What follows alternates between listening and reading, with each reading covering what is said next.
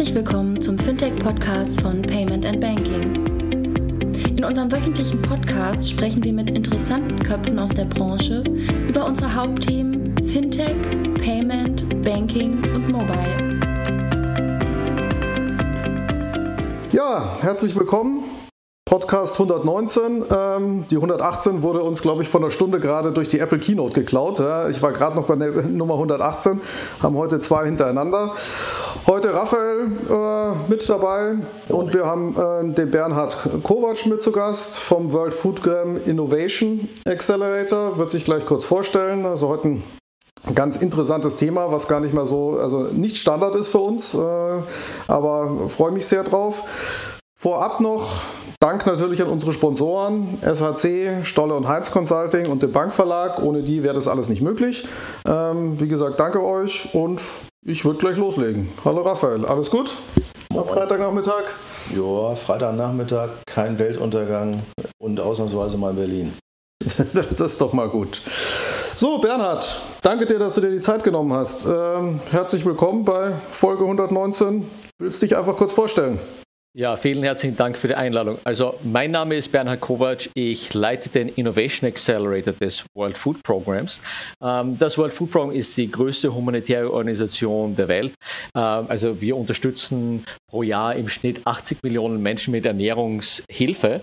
Und das kann eben einerseits physisches Essen sein, also tatsächlich zum Beispiel jetzt Mais, Reis oder äh, sonstige Nahrungsmittel oder eben auch äh, Cash oder Gutscheine, also die über zum Beispiel Bankkonten, Bankkarten, Mobiltelefone verteilt werden. Und dementsprechend ist auch Fintech oder Finanzinnovationen für uns super spannend, ähm, weil wir in dem Accelerator hier in München, äh, wo wir beheimatet sind, insbesondere disruptive Geschäftsmodelle, sei es jetzt intern oder extern, unterstützen und äh, die eben auch durch unser Programm laufen lassen.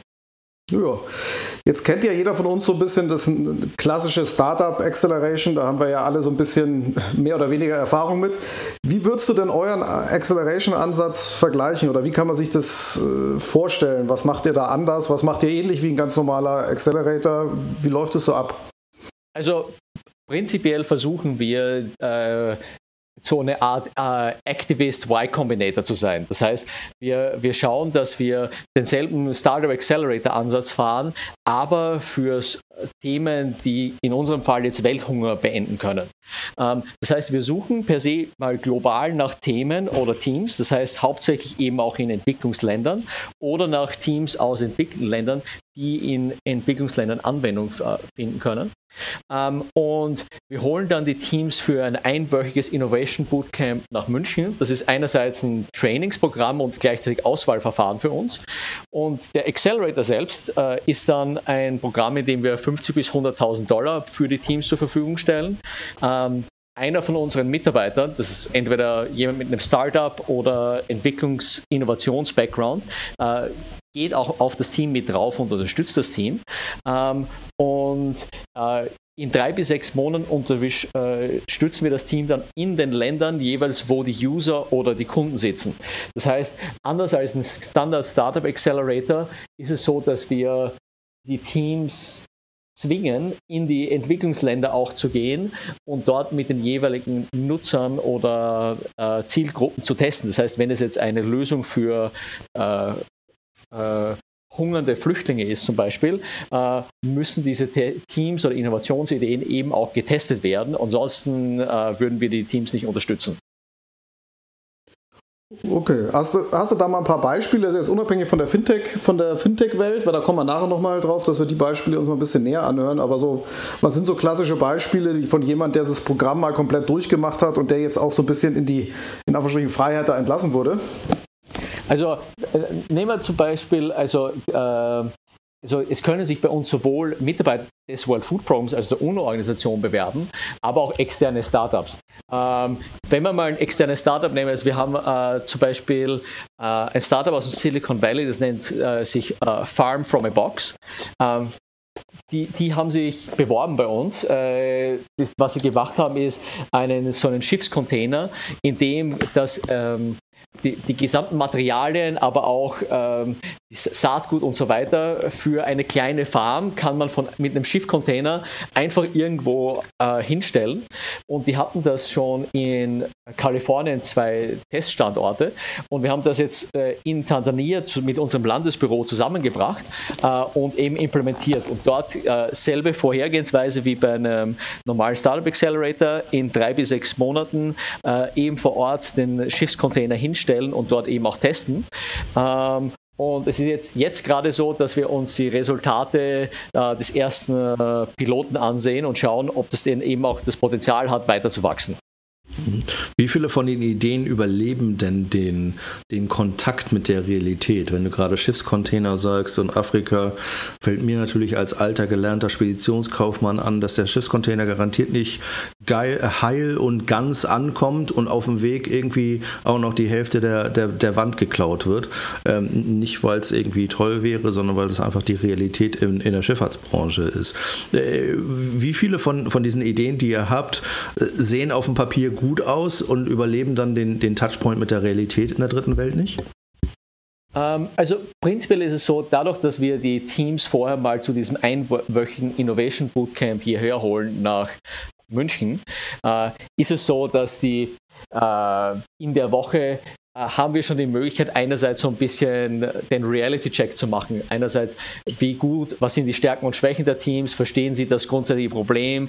Wir können Experten aus Entwicklungsländern mit den Teams arbeiten lassen, um eben auch nochmal äh, die, diese äh, Realitäten mit einzubringen.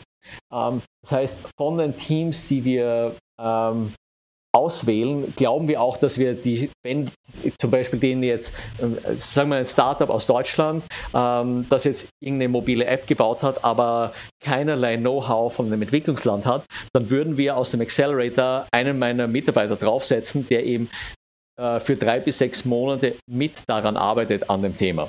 Ähm, und das wäre dann jemand, der dann eben schon äh, die Erfahrung in Entwicklungsländern hat. Ähm, Bisher, also uns gibt es jetzt als Accelerator seit zwei Jahren ähm, und wir haben in der Zeit 30 Projekte unterstützt. Ähm, die, es ist von den 30 Projekten jetzt keines bisher komplett gescheitert, wenn man so will. Aber äh, wir sind natürlich von den 30 Projekten, ähm, sind wir, haben wir fünf ausgewählt, die wir besonders erfolgreich finden, die wir auch in der Skalierung weiter unterstützen. Ähm, dementsprechend, es gibt schon Unterschiede auch in den Projekten, von denen wir glauben, die super erfolgreich sind äh, und denen, die vielleicht einfach auch einfach einen langsamen Wachstumspfad. Jetzt hast du gesagt, dass ihr auch immer probiert, jemanden von euch da drauf zu setzen. Ähm, äh, das skaliert natürlich nur mäßig. Also wie groß ist euer Team? Wie viele Leute wollt ihr überhaupt skalieren? Wollt ihr, weil du vorhin so ein bisschen Y Combinator gesagt hast, wollt ihr so groß werden? Wollt ihr lieber klein und Nische, aber dafür gut? Ähm, also aktuell sind wir hier im Standort München 23 Mitarbeiter, wobei die meisten davon tatsächlich ehemalige Startup-Gründer sind oder Leute, die im Feld Innovationen umgesetzt haben. Das heißt, unsere Mitarbeiter sind dann äh, zu 90 Prozent die, die eben mit in das Entwicklungsland reingehen und dort die Projekte mit anschieben. Das heißt, wir, unsere interne Zielsetzung ist, dass wir aktuell mit der Finanzierung, die wir großzügig durch die deutsche Bundesregierung haben, äh, einerseits 20 Projekte unterstützen, das heißt jeweils von der Ideenphase bis ersten Proof of Concept oder ersten Proof of Concept bis zur nächsten Skalierung ähm, und dann in der Skalierung nur noch die besten. Und die, idealerweise würden wir dann ich sage mal, drei bis fünf solche Projekte tatsächlich auswählen, die das Potenzial haben, über 100.000 Menschen aus dem Hunger herauszuheben. Mhm. Wie sind da so die, also auch vielleicht so ein bisschen der Vergleich so zu, zu, zu, anderen Programmen, so die langfrist, euer langfristiges Involvement in diese ganzen Ideen. Also wenn die jetzt wieder entlassen werden und absehbar ist, dass das einigermaßen zu funktionieren scheint, ähm, seid ihr dann, sagt ihr dann, okay, Jungs, macht euer Thema weiter und ihr seid da so ein bisschen raus oder seid ihr da irgendwie noch mit dabei oder habt teilweise sogar ein finanzielles Interesse dran? Es kann ja sein, dass da auch eine Sache rauskommt und sagst, hey, das ist auch auf dem freien Markt was. Also genau wie das Startup, was du erwähnt hast. Das kann ja sein, dass das ganz normal auf dem Markt existiert, Geld verdient, vielleicht auch irgendwann mal groß wird. Habt ihr da irgendwelche Ambitionen oder sagt ihr eigentlich, nee, da sehen wir uns gar nicht. Das kann dann gerne weiter so seinen Weg gehen, wo auch immer der hingeht. Also aktuell ist es so, dass wir diese 50 bis 100.000 Dollar, die wir zur Verfügung stellen, sind für 0% Equity. Mhm. Also aktuell ist es tatsächlich, wir geben den Startups, egal ob es jetzt ein äh, NGO, ein Non-Profit oder ein For-Profit äh, Startup ist, ähm, äh, einen Auftrag, um etwas, einen Service zu erfüllen, um Hunger zu beenden. Ähm, das heißt, in dem Sinne ist das eigentlich ein recht komfortabler äh, Finanzierungsweg. Ähm, gleichzeitig ist uns klar, um den äh, Impact des Accelerators zu vergrößern, äh, schauen wir uns recht aktiv auch an, entweder über Equity Investments oder vielleicht über verschiedene äh, so Royalty-Strukturen oder Repayable Loans zu arbeiten. Ähm, das sind dann also es ist aber etwas, was wir uns gerade ansehen, äh, wie das eben auch sein kann. Prinzipiell ist es so, dass für die For-Profit-Startups äh, die Überlegung immer so ist, ja, wir unterstützen sie, aber sie müssen eigentlich auch ohne das World Food Program in Zukunft überleben können. Das heißt, das Businessmodell muss so sein, dass sie am Markt tatsächlich bestehen, so wie du es auch mhm. sagst. Heißt aber auch, selbst wenn die großen Profit abwerfen und die Idee super läuft, ist es für euch in Anführungsstrichen auch egal. Das heißt, da profitiert ihr auch nicht von, äh, egal wie, ja, sondern das ist dann, dann lief es gut für das Startup und ihr freut euch, dass eine gute Idee oder sowas rausgekommen ist und auch der, die Gesamtgeschichte unterstützt, aber sonst seid ihr nicht weiter involviert, vermutlich, oder? So, so habe ich das jetzt verstanden.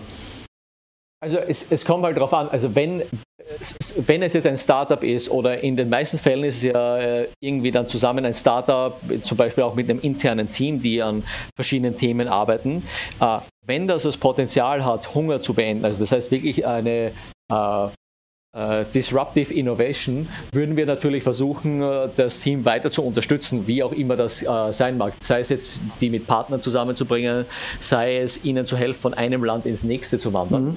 Ähm, aber immer auf der Basis, dass tatsächlich ein funktionierendes Geschäftskonzept ist. Mhm. Würdest du sagen, weil ich finde das immer ganz, deswegen finde ich ja euer, euer, Modell ganz, ganz interessant, dass ihr auch in gewisser Weise so eine Art Corporate Accelerator seid, beziehungsweise wie viel kommt denn aus der eigenen Organisation raus von Innovationsideen, Innovationsinitiativen, wo man, wo man sich gedacht hat, naja, da brauche ich jetzt aber mal eine Struktur oder auch eine Orga, wo ich diese Sachen ein bisschen strukturierter nach vorne treibe. Ist das auch ein bisschen Idee dahinter gewesen oder kommt der Großteil wirklich von draußen, in Anführungsstrichen? Also tatsächlich war einer der Startpunkte für den Innovation Accelerator im World Food Program zu sagen, ja, wir haben schon Innovationen historisch immer umgesetzt und wir sind darin eigentlich auch gut. Aber äh, wir sind nicht systematisch darin, die Innovationen zu identifizieren und auch nicht zu unterstützen. Und Insbesondere weil das World Food Program 100% äh, freiwillig finanziert ist, ähm, hatten wir historisch keinerlei Risikokapital, um auch so innovative Konzepte tatsächlich zu unterstützen, wenn sie noch sehr risikoreich sind. Das heißt, man musste immer zuerst einen Plan entwickeln, ähm, dann jeweils einen Unterstützer dafür finden und so weiter. Ähm, und jetzt, als, äh, wir haben, als wir gestartet haben vor zwei Jahren, haben wir als naheliegender äh, Minimum Viable Product, um einmal zu testen, funktioniert das Accelerator-Konzept, äh, kann man eigentlich in so drei Monatszyklen in Entwicklungsländern arbeiten, haben wir mit internen Teams gestartet. Das heißt, die, von den 30 Projekten haben wir ganz am Anfang insbesondere mit internen Teams gestartet.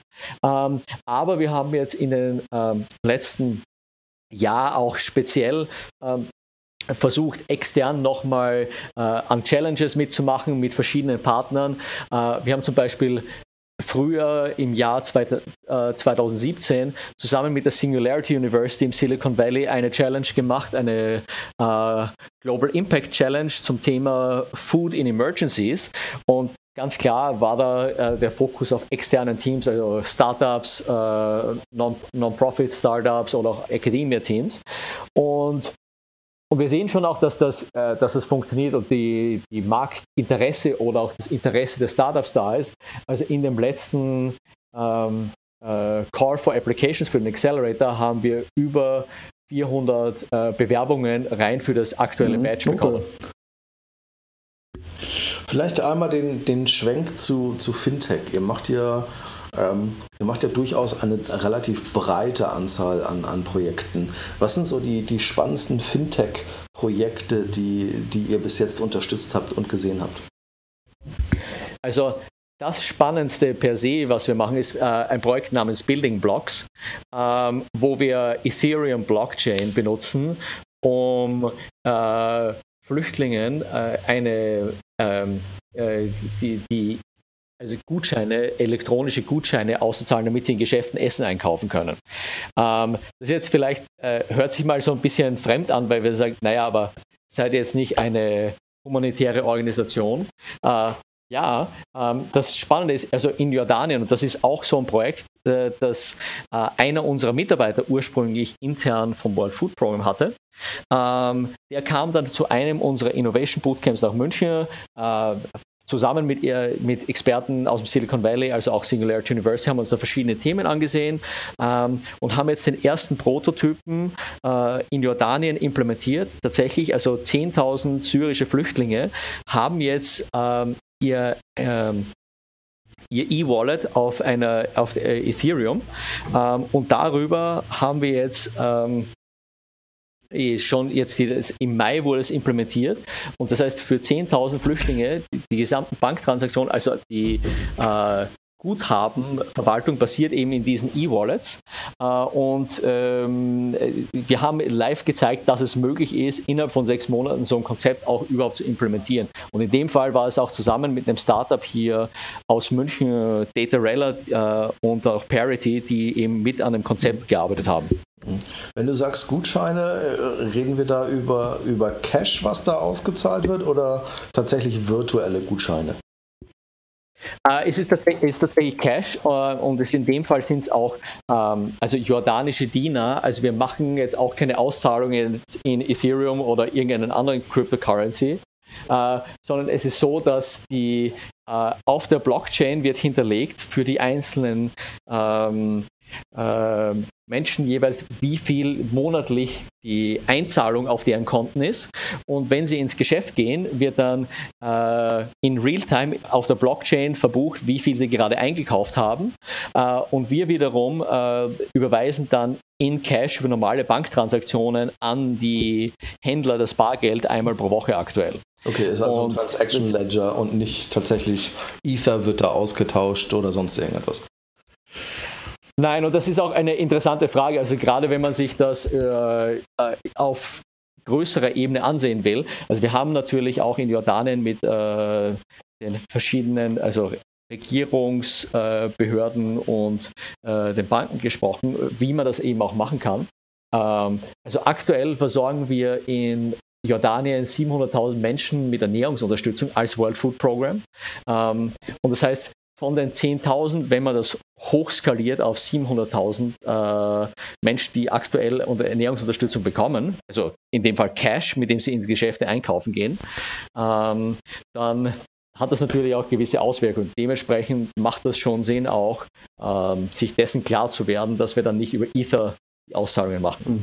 Das heißt, jetzt kriegen die, also die anderen 690.000 kriegen einfach Cash ausgezahlt äh, und äh, 10.000 machen das über, über Telefon und ein, und ein äh, sagen wir mal, Ether-Wallet äh, in, dem, in dem Sinne, oder?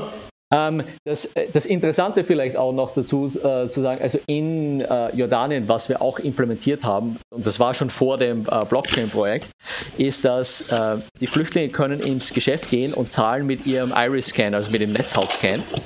Mhm. Ähm, das heißt, sie, das gab es vorher schon. Das heißt, anstatt eine Karte zu haben oder auch mit einem, äh, mit einem Smartphone äh, oder einer SMS, erfolgt die Authentifizierung über einen Iris-Scan. Äh, was natürlich das System nochmal sicherer macht. Äh, und mhm. ja, die anderen, die anderen äh, Zahlen äh, bekommen die Gutscheine jetzt entweder über eine Bankkarte oder eben auch über den Iris-Scan. Mhm. Das heißt, das ist die Identifikation. Das heißt, da, da seid ihr eigentlich da. Ähm, wir hatten ja die Woche lustigerweise viel, äh, viel Diskussion über Apple Keynote und äh, Face ID und die ganzen, ganzen Geschichten. Das heißt, da habt ihr eigentlich schon einen Use Case, also jetzt nicht Face ID, aber für Iris Scan, wo das als Identifikation hernimmt. Das heißt, die werden einmal erfasst mit, ihrer, mit dem Iris Scan und identifizieren sich darüber am mm, Geschäft im Flüchtlingslager, oder? Ist das so, Ganz so genau. zu verstehen? Ja. Nee, und wir, wir also global gesehen, also wir, wir versorgen eben 80 Millionen Menschen mit Ernährungsunterstützung, ähm, ist es eben so, dass in verschiedensten Ländern haben wir schon biometrische Identifizierungsmerkmale eingeführt. Das heißt, äh, ursprünglich mal gestartet natürlich mit Fingerabdrücken, aber Fingerabdrücke sind teilweise eben auch einerseits langsam, ungenau und äh, es dauert auch. Also gerade auch wenn jetzt, äh, wenn man vorher sehr viel äh, physische Arbeit gemacht hat, also bis man dann mal einen Fingerabdruck überhaupt findet. Ähm, dementsprechend Iris-Scan ist relativ verlässlich und funktioniert auch recht schnell. Ähm, und äh, das ist eben auch ganz spannend, dass wir, also das System kostet natürlich was. Ähm, gleichzeitig bietet es aber auch die Sicherheit an die Spender. Das heißt, wenn ich jetzt in dem Fall, wenn jetzt Geld ans World Food Program spende, um zu sagen, ich möchte gerne hungernde Menschen unterstützen, mit dem Iris-Scan können wir sicher sein, dass die Person, die das, den Gutschein einlöst, tatsächlich die Person ist, die das Essen benötigt. Ist Authentifizierung respektive Identifikation, ähm, jetzt fast eine rhetorische Frage, ist das tatsächlich so ein gemeines Problem, was ihr habt? Also, dass ihr doppelt Ausgaben habt, dass ihr aus Nachvollziehbarkeitsgründen sicherstellen wollt, wollt, dass eure Spender sicher gehen können, dass das Geld auch dort ankommt und nicht in irgendwelchen Admin-Tätigkeiten untergeht. Ist, ist das die Herausforderung? Also ist es eher die Empfänger, die anfangen lustig zu werden und äh, ich will nicht sagen ausnutzen, weil das ist das falsche Wort, aber ähm, mehrfach Donations entgegennehmen wollen oder ist es Accountability von äh, dem World Food Program gegenüber den Spendern? Also ich, ich, würde meinen, also dass unser Hauptaugenmerk ist eigentlich Effizienz, äh, Transparenz und dann Accountability.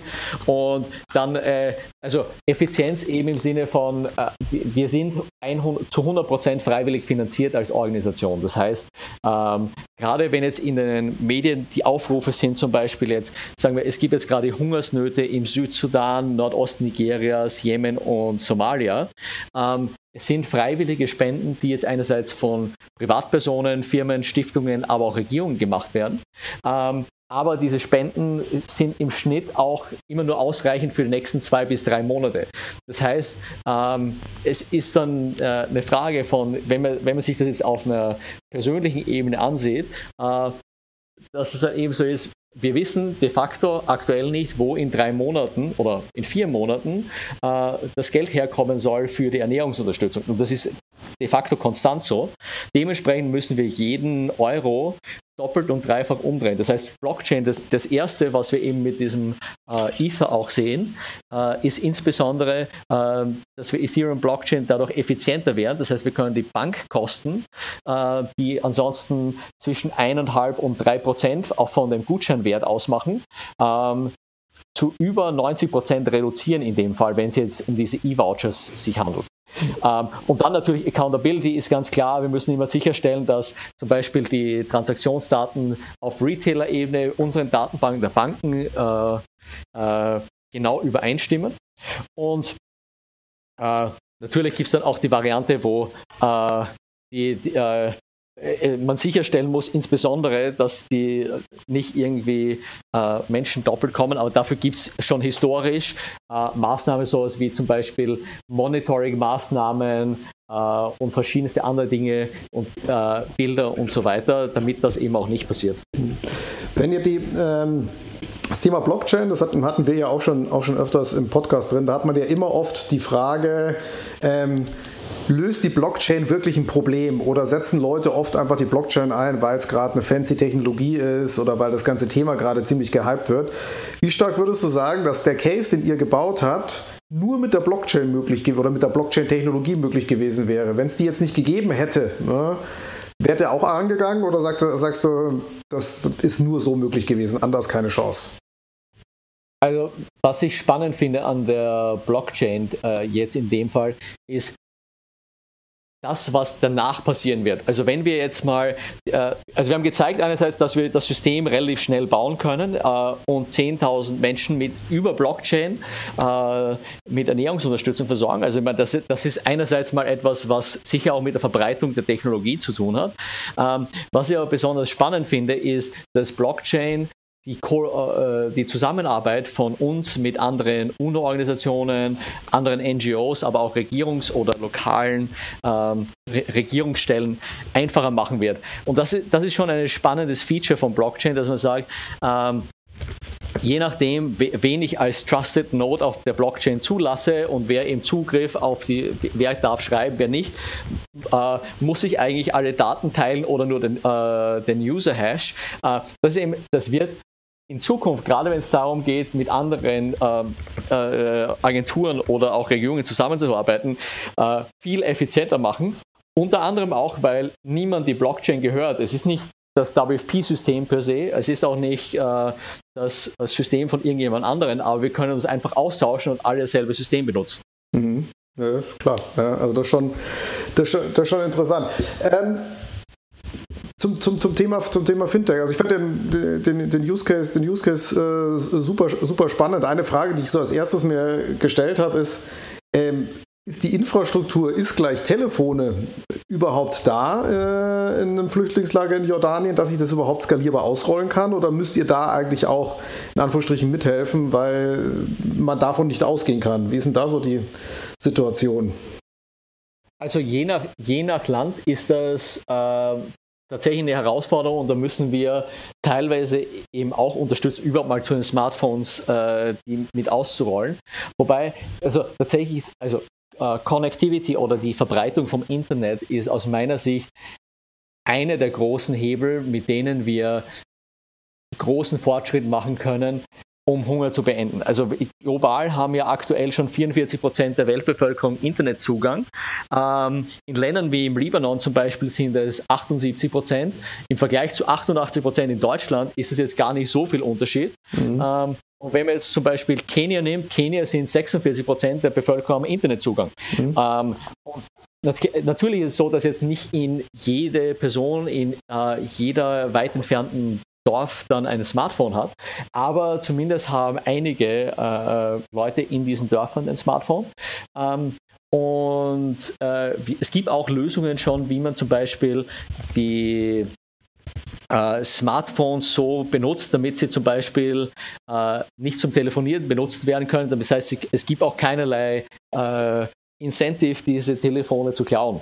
Mhm. Ähm, also dazu haben wir auch ein Projekt gemacht in El Salvador. Mhm. Weil das wahrscheinlich ein Problem war. Wenn ihr Telefone ausgibt, dann sind die erstmal weg. Oder das Risiko ist groß da, dass die, dass die weg sind, oder? Also in El Salvador ist tatsächlich so, die, die Idee war ein bisschen anders. Dort haben wir äh, ein Programm gemacht, also als World Food Program äh, für äh, Nutrition für Mütter und Kinder. Mhm. Das heißt, äh, schwangere äh, äh, Mütter oder kind, äh, Mütter mit Kindern bis zu zwei Jahren kommen in eine Gesundheitsklinik äh, und bekommen dort eben eine Be Behandlung oder Spezialnahrung, je nachdem, wenn es zum Gesundheitscheck geht. Ähm, und Tatsächlich ist es so, dass wir einfach dort Papierformulare durch ein Smartphone ersetzt haben. Und das Smartphone, das wir dort genommen haben, ist ein äh, Startup, äh, das nennt sich Famoco aus Frankreich. Mhm. Ähm, es ist eigentlich ein Smartphone, das eine Art geändertes Android-Betriebssystem hat. Man kann damit nicht anrufen. Mhm. Ähm, und tatsächlich auch, also es, man kann damit nicht telefonieren. Das heißt, einerseits, äh, es gibt keinerlei Incentive, das zu verlieren.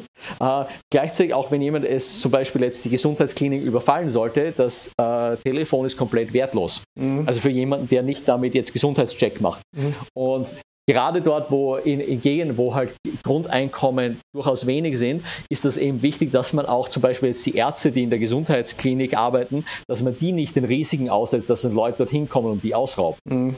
Ja. Es hört sich, äh, es sind schon Herausforderungen, die man normalerweise nicht beachten muss. Ne? Also was passiert, wie muss die Lösung sein, damit Leute quasi nicht incentiviert werden, um, um, um Sachen zu klauen, respektive wie schützt du deine eigenen Mitarbeitern vor dem Risiko, dass sie äh, in Anführungsstrichen Gewalt ausgesetzt sind, weil du im Notfall etwas, äh, etwas hast in der Klinik, was halt ähm, wertvoll ist. Gibt es ähnliche mh, hm, ich meine, ihr habt relativ, ihr macht das seit zwei Jahren. Gibt es ähnliche Erfolgsstories, ähm, wo du sagst, ich habe natürlich einen, einen, einen Namen in, im Hinterkopf, nämlich Share the Meal, äh, was ja quasi auch von, von euch mal gestartet wurde. Äh, ähnliche Erfolgsstories, wo du sagst, da sind wir super stolz drauf. Das ist etwas, also natürlich seid ihr stolz auf alles, was da ist, aber das ist etwas, wo wir uns, ähm, wo wir uns quasi auf die Schulter klopfen und sagen, wow, hätten wir nicht gedacht, dass das so groß wird? Also ähm, ich, ich, glaube, Share the Meal ist äh, ein gutes Beispiel. Tatsächlich ist es so, dass äh, ein Freund von mir, Sebastian Stricker und ich das seinerzeit zusammen gegründet haben. Äh, und damals noch als Idee zu sagen, wa warum spenden eigentlich nicht mehr Leute, gerade auch junge Leute, die eigentlich sozial interessiert sind für den äh, Kampf gegen den Hunger. Und unsere äh, Idee war, naja, eigentlich, es ist zu kompliziert. Also wir haben immer unsere Smartphones dabei. Was wäre, wenn es einfach wäre, über das Smartphone zu spenden? Und so kam die Idee zustande, äh, zu Share the Meal, zumal es eben nur 40 Cent kostet, ein Kind einen Tag lang mit äh, Nahrung zu versorgen. Ähm, und wir haben das seinerzeit ähm, also gemeinsam gestartet. Ist, äh, Share the Meal äh, gibt es auch immer noch im Apple äh, App Store und auf Google Play. Äh, und inzwischen wurden darüber schon 16 Millionen Mahlzeiten geteilt, also 8 Millionen Dollar gefundraised. Ähm, aus einer Idee, von, von der man ursprünglich sage, lass uns mal 40 Cent spenden. Ähm, und gemeinsam können wir was Großes erreichen. Und natürlich, das ist eines äh, der Erfolgsgeschichten auch, von denen wir sehen, also es ist möglich, genau die gleiche Methodik, die du in For-Profit-Startups oder in Technologie-Startups siehst, auch für soziale Themen anzuwenden. Mhm. Jetzt ähm, macht ihr es natürlich mit der, mit der UN und mit dem World Food Program. Jetzt gibt es natürlich auch noch andere, ähm, die sich ja auch probieren mit Technologie, ähm, ich sag mal, großen Herausforderungen zu nähern, wie zum Beispiel die Melinda äh, und Bill Gates Foundation. Findet da eigentlich Austausch statt? Absolut. Ich meine, es ist auch das, zum Beispiel, wir arbeiten sehr ähm, nah mit jetzt anderen, zum Beispiel UNO-Organisationen, aber auch großen humanitären Organisationen zusammen. Ähm, also das machen wir sowieso als World Food Program, arbeiten wir global mit 1100 NGOs zusammen. Ähm, das sind dann auch äh, durchaus mal vom Roten Kreuz äh, die verschiedenen Unterorganisationen äh, oder die Welthungerhilfe in Deutschland oder Oxfam Save the Children und so weiter. Ähm, die, ich glaube, was halt interessant ist, ist das Thema, wie kann man Innovationen tatsächlich umsetzen? Und ähm, also viele Organisationen haben äh, früher als wir begonnen, so eine Art Inkubator aufzubauen für Ideen. Ähm, wir sind jetzt die Ersten, die einen echten Accelerator-Ansatz fahren. Ähm, und ich glaube, bisher bin ich davon also sehr, sehr positiv überrascht, dass es funktioniert auch immer mal wieder, weil es ist einfach zu sagen, jetzt, ich habe es selbst gesehen, weil wir durch einen äh, Startup Accelerator durchlaufen sind, aber dass derselbe Methodik auch in Entwicklungsländern für humanitäre Themen gelten kann, äh, ist für mich immer wieder eine Überraschung, dass es tatsächlich funktioniert. Mhm. Vielleicht nochmal kurz Schwenk zurück zu Fintech und, äh, und, und Banking. Ja, so eine Idee oder ein Themenkreis, was mir da als erstes einfällt, ist, ähm, und der weiß ich nicht, ob es bei euch reinpasst, aber das würde ich mal ganz kurz, ganz gern challengen, ist so das ganze Thema äh, unbanked people, ja, dass du ja in vielen Ländern hast, in denen ihr aktiv seid, ja, wo es einfach keine Bankkonten gibt. Ja. Ist das auch ein Thema, wo du sagst, hey, sowas, wenn man dafür Lösungen findet, sowas würde auch bei euch reinpassen, auch wenn der Link direkt noch nicht so, sagen wir mal, wie schaffe ich, wie, wie schaffe ich oder wie löse ich ein äh, Hungerproblem bezogen ist, weil das ist so, finde ich, so ein, so ein, so ein Fintech-Problem, was man vor allem in den Regionen hat, das, in denen ihr unterwegs seid. Passt da sowas rein? Äh, absolut. Und es ist auch, äh, ich meine, es ist halt, wenn man so will, teilweise ein Enabler, aber die, wir haben auch begonnen, zum Beispiel jetzt äh, in, in Kenia äh, für somalische Flüchtlinge, die äh, über M-Pesa, also über die äh, quasi über das SMS-Bank von äh, äh, Safaricom Vodafone, die über M-Pesa ihre Gutscheine bekommen haben, dass die zum Beispiel ihre Guthaben belehnen können, um damit auch äh, zum Beispiel Kredite aufzunehmen, wenn ihr Hausdach ein Loch hat und mhm. solche Dinge. Ähm, und das ist nicht, äh, tatsächlich ist das jetzt etwas, äh, das äh, die äh, Financial Inclusion ist, ist ein großes Thema, weil das eben auch zu größeren Effizienzen führt. Ähm, wir, äh, also im, im, Sinne von, was eben die Menschen selbst eben auch unternehmen können, um sich selbst zu helfen. Ähm, um, um ein spezifisches Beispiel auch zu geben, eines der Innovationen, die wir jetzt gerade ähm, äh, die wir skalieren wollen, nennt sich Tech for Food und was wir dort machen, ähm, einerseits digitale Trainings für äh, syrische Flüchtlinge und auch jetzt äh, äh, Food Insecure Libanesen. Äh, da haben wir bisher 600 äh, ähm, äh, Menschen im Libanon trainiert und jetzt gerade auch die ersten 100 syrischen Flüchtlinge im Irak. Ähm, und der Fokus da ist wiederum zu sagen, wir versuchen in sechs bis zehn Wochen in einer Art ähm, äh, Hochintensivtraining äh, vermarktbare IT-Skills äh, den Menschen beizubringen. Das heißt, nicht der Fokus auf jetzt einfach ein IT-Training, sondern direkt den Fokus auf, man kann, die, die Menschen können selbst dann danach am internationalen Markt entweder Small Task Outsourcing, IT Outsourcing oder solche Dinge wie Website Design, Social Media Management machen. Ähm, und Dafür ist äh, Unbanked oder Financial Inclusion ein sehr, sehr relevantes Thema, weil wie kommt denn jetzt überhaupt äh, ein syrischer Flüchtling in einem Flüchtlingslager im Irak an ein Bankkonto? Oder wie kann man an diese auszahlen? Und tatsächlich ist das gerade eines, eines der Baustellen, äh, an die wir sehr, an denen wir arbeiten und wir sind auch sehr offen für Ideen äh, oder auch Startups oder Services, die sich mhm. dem annehmen möchten. Ähm, wenn man jetzt so mal den Link in die, äh, also äh, wie offen seid ihr denn, äh, sagen wir mal, auch als Accelerator jetzt für, sagen wir mal, also was ich mir gut vorstellen kann, ist, dass man auch über Partnerschaften irgendwie mit Banken oder anderen größeren Corporates aus dem, aus dem Umfeld nachdenkt. Ist sowas auch irgendwie denkbar, dass da auch entweder Innovationsteams oder Know-how oder was auch immer man da brauchen kann, äh, bei euch in die Prozesse mit einfließen? Sind das schon Sachen, über die ihr da, da nachgedacht habt? Ähm, absolut. Und jetzt äh, Mastercard zum Beispiel ist tatsächlich eine unserer größten Partnerschaften mhm. weltweit.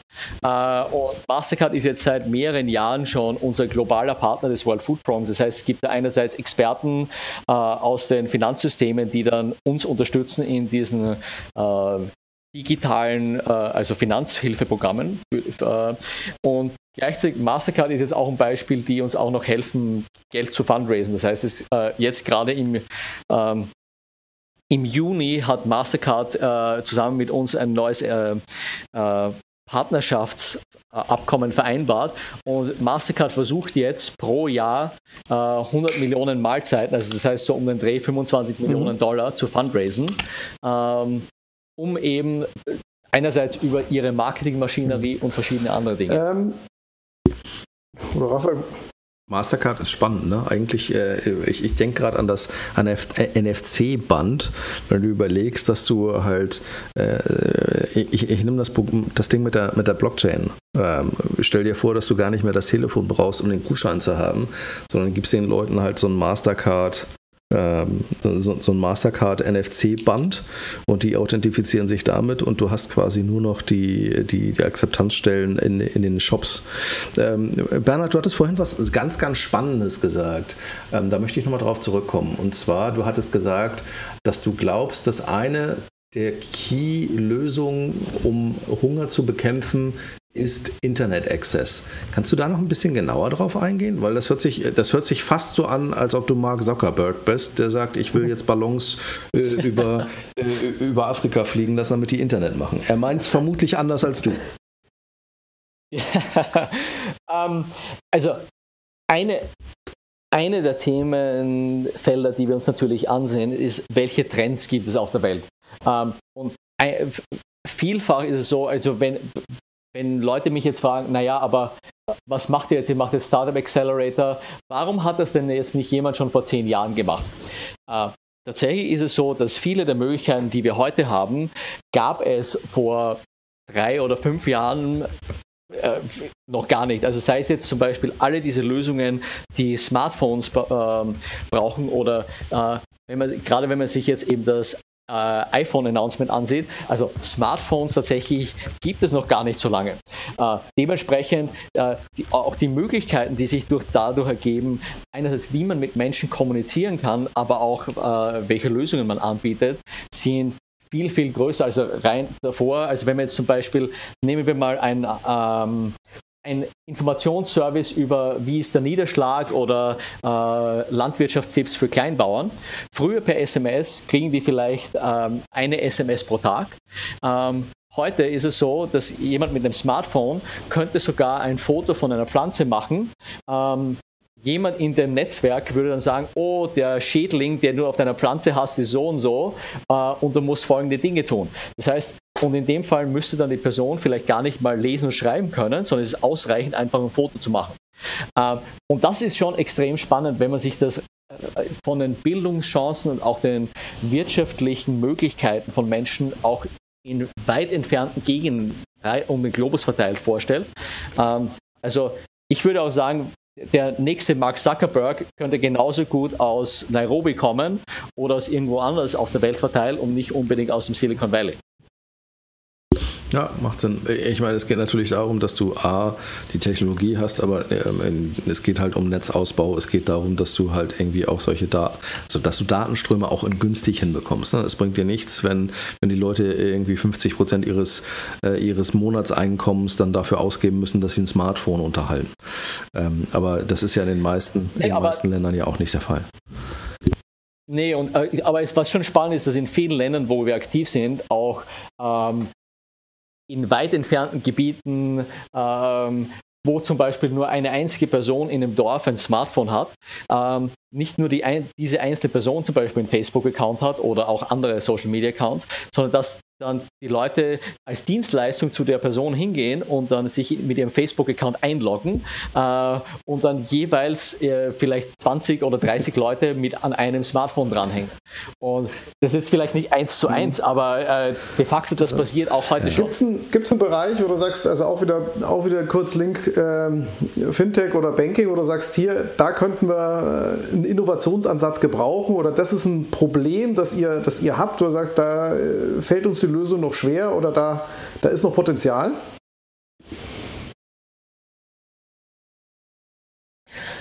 Also ähm, einerseits, also gerade wenn man jetzt Block, über Blockchain nachdenkt, also einerseits, selbst dass wir dieses Billing-Block-Projekt, das wir in Jordanien machen, äh, ich glaube, da gibt es noch extrem viel Potenzial, also sei es jetzt eben Banksysteme oder äh, diese E-Wallets auf Blockchain zu machen. Ich glaube, das ist bei weitem noch nicht äh, ausgereizt. Ähm, genauso mit äh, digitaler ID, also wenn es um äh, zum Beispiel die Möglichkeiten von, von Blockchain geht, ähm, dass nicht nur jetzt mein Bankkonto darauf äh, gespeichert ist oder meine Transaktionen, sondern auch meine ökonomische äh, Geschichte. Das heißt, wenn ich zum Beispiel einen Kredit aufgenommen habe und den zurückgezahlt oder wenn ich mal ein Grundstück besessen habe und das auch wieder, also und das ist auch spannend, selbst in den Feldern, wo jetzt ähm, Menschen aufgrund eines Konf äh, bewaffneten Konflikts vertrieben werden, äh, weil wenn jemand auf einer Blockchain hinterlegt hätte, das war ein äh, Startup-Gründer oder ein Unternehmer, hat erfolgreich mehrere Unternehmen geführt, äh, ist es natürlich einfacher, um dann auch wieder einen Kredit zu bekommen. Ähm, das ist quasi das Zweite. Und das Dritte ist äh, eines der Themen, äh, was mit Finanzen zu tun hat, ist ähm, Jetzt zum Beispiel, was wir sehen bei Kleinbauern, insbesondere in ähm, äh, entlegenen Gebieten in Entwicklungsländern, oftmals fehlt den Banken und den Versicherungen die Basis, um den Kleinbauern überhaupt äh, zum Beispiel Kredite oder auch Versicherungen zu geben. Und äh, da sehen wir uns auch gerade verschiedene Startups an, jetzt im Bereich äh, Fintech, Artificial Intelligence, die insbesondere äh, sich um diese Financial Inclusion von diesen kleinen Bauern oder in entlegenen Gebieten kümmern. Okay. Äh, Bernhard, wir wollten ja natürlich mit dem Podcast auch vor allen Dingen eine, eine, eine Plattform bieten, nicht nur weil, ähm, weil wir das interessant finden, was, was du da machst mit deinem ähm, mit dem Innovation Lab, sondern vor allen Dingen halt auch dir eine Plattform bieten, mal direkt mit der, mit der Branche über den Umweg Podcast zu reden. Ähm, vielleicht die letzte Frage zum Abschluss. Wie können wir, wie kann die Branche euch helfen, das unheimlich hehre Ziel, ähm, Hunger in der Welt zu beenden, zu unterstützen? Ähm, was sind die Sachen, die du dir wünschen würdest aus dieser Branche? Ähm, du hast quasi jetzt das Ohr aller unserer Zuhörer. Also ist, aus meiner Sicht gibt es drei Möglichkeiten. Also das, das Allereinfachste wäre jemand, der sagt, ich habe jetzt das Know-how, ich habe äh, äh, die äh, Passion und will da was bewegen. Ich will zum Beispiel jetzt einfach mal ähm, ein Team coachen oder auch mal meine Zeit irgendwie pro bono anbieten. Das ist, glaube ich, das Einfachste. Ähm, jetzt alles, was mit Unternehmen oder Startup-Gründern zu tun hat, also wenn jemand Interesse daran hat, nicht nur jetzt äh, das nächste Bankkonto äh, für Deutschland zu entwickeln, sondern auch für Entwicklungsländer, ich glaube, da ist auch sehr viel Marktpotenzial und ich glaube, da können sich auch äh, kann man sich auch gerne dazu austauschen. Ähm, und das dritte ist, äh, gerade für diese erfolgreichen Projekte und dieses Blockchain-Projekt in Jordanien zeigt es, äh, wir suchen natürlich nach Unterstützern jetzt äh, finanzieller Natur und auch von ähm, Kapazitäten und Dienstleistungen. Das heißt, wenn jemand unterstützen möchte, ähm, zumindest in dem Fall, es gibt schon den Projekterfolg. Das heißt, wir können zeigen, dass das tatsächlich äh, zu Effizienzen führt, dass wir damit mehr äh, den Dollar oder den Euro, den man investiert, den multipliziert man ähm, de facto. Ähm, also wenn da jemand Interesse daran hat, ähm, also ich würde mich freuen, wenn Sie davon hören. Also innovation.bfp.org ist unsere Internetseite und da ist auch unser Kontakt. Super. Ähm, ähm, ja, danke dir, Bernhard, übrigens für deine Zeit. Fand ich ein sehr, sehr interessanten Podcast, mal ein bisschen, bisschen weg von unseren Standardthemen. Ich glaube, wir hatten noch nie irgendwas, was in Richtung, Richtung NGO oder ähnlich geht, trotz 119 Podcasts. Ähm, also man findet doch immer wieder neue Sachen, sagt, ah, auch dazu kann man, kann man was machen. Ähm, Finde ich super. Auch, auch der Aufruf an, an die Hörer, da gerne aktiv zu unterstützen. Damit sind wir, glaube ich, durch für heute. Außer du hast noch einen Punkt, Bernhard, sonst würde ich einfach abschließen und Nee, also vielen, vielen Dank Runde. auch für die Möglichkeit. Also ich, ich glaube auch, äh, also Fintech ist einer der Bereiche, die wir super spannend finden. Also äh, ich kann das nur wiederholen. Also wir sind sehr offen für neue Ideen und auch Leute, die sich da engagieren wollen. Gut, dann zum Abschluss nochmal, äh, wie zu Beginn, auch nochmal Dank an alle unsere Sponsoren, unsere beiden, die SAC, Stolle und Heinz und den Bankverlag, die uns hier auch supporten, dass wir das ganze Thema aufrecht, aufrechterhalten können und so, so machen können. Und ansonsten wünsche ich euch ein schönes Wochenende am Freitagnachmittag und freue mich auf die Ausstrahlung. Vielen Danke Dank. euch beiden.